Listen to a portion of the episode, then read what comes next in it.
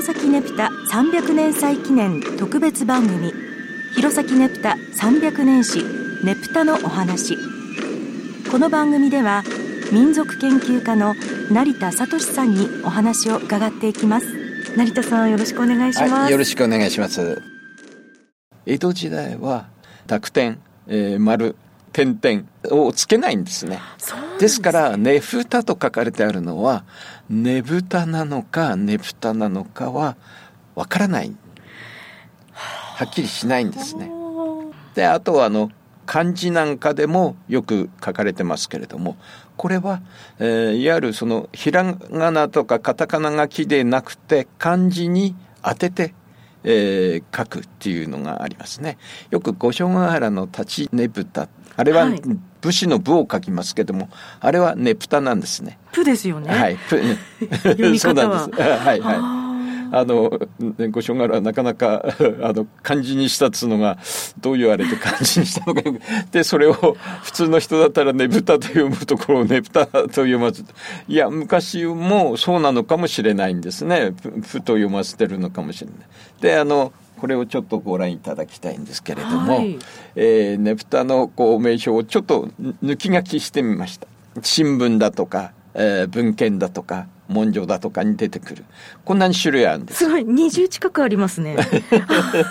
ひらがな書きだったりカタカナ書きだったりですね、はい、漢字書きだったり漢字も西一応6種ぐらい書いてますけど確かもう23種類あったと思ったんですけどちょっと時間がなくてそそれは確認できなかったんですけれども。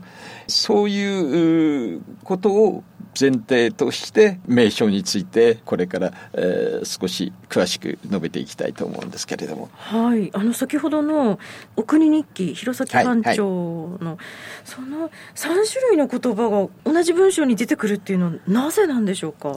うんこれがですね私も不思議なんですけれども、えー、他県にも実はあのそのねぶた流しねぶた流しという行事はあるわけですね。はい、えー、で例えば眠り流しとか眠流しだとかですね。眠り流しだとかさまざま全国には、えー、あります。あの名称がですね。秋田県の鹿角市の花はねぷたというふうにねぷたというのもありますし。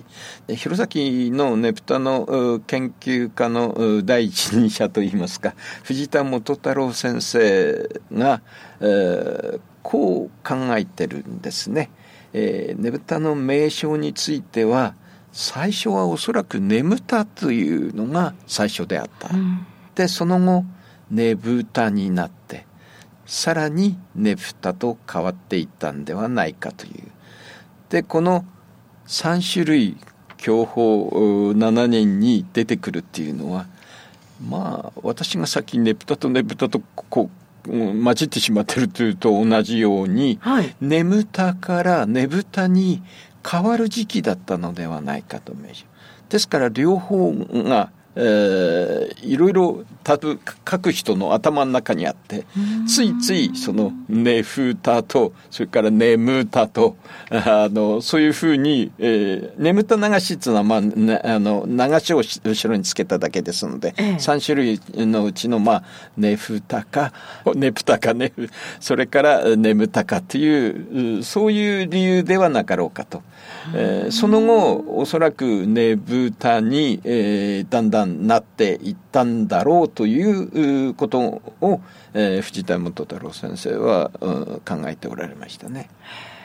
で私からするとですねさらにねぶたになるというのはですね津軽人っつうのはねぶたというよりもねぷたの方が言いやすいんですよ。そう思いませんか思います。ねぷたって 言った方が。特特にあの例えばあの向こうからねぷたこきしたいっつそのそれはねぶたこきしたとは言わない。ねぶたこきした。下にねあの津軽弁は愛称の子をつけたりしますよね。ねぶたことは言いませんよね。ねぶたこねぶたこねぶたこきた。そういうふうなプと発音する方がおそらく主になっていく。ねぷたの名称ねぷたとねぶたについてお話をしていただきました。成田さんありがとうございました。どうも失礼しました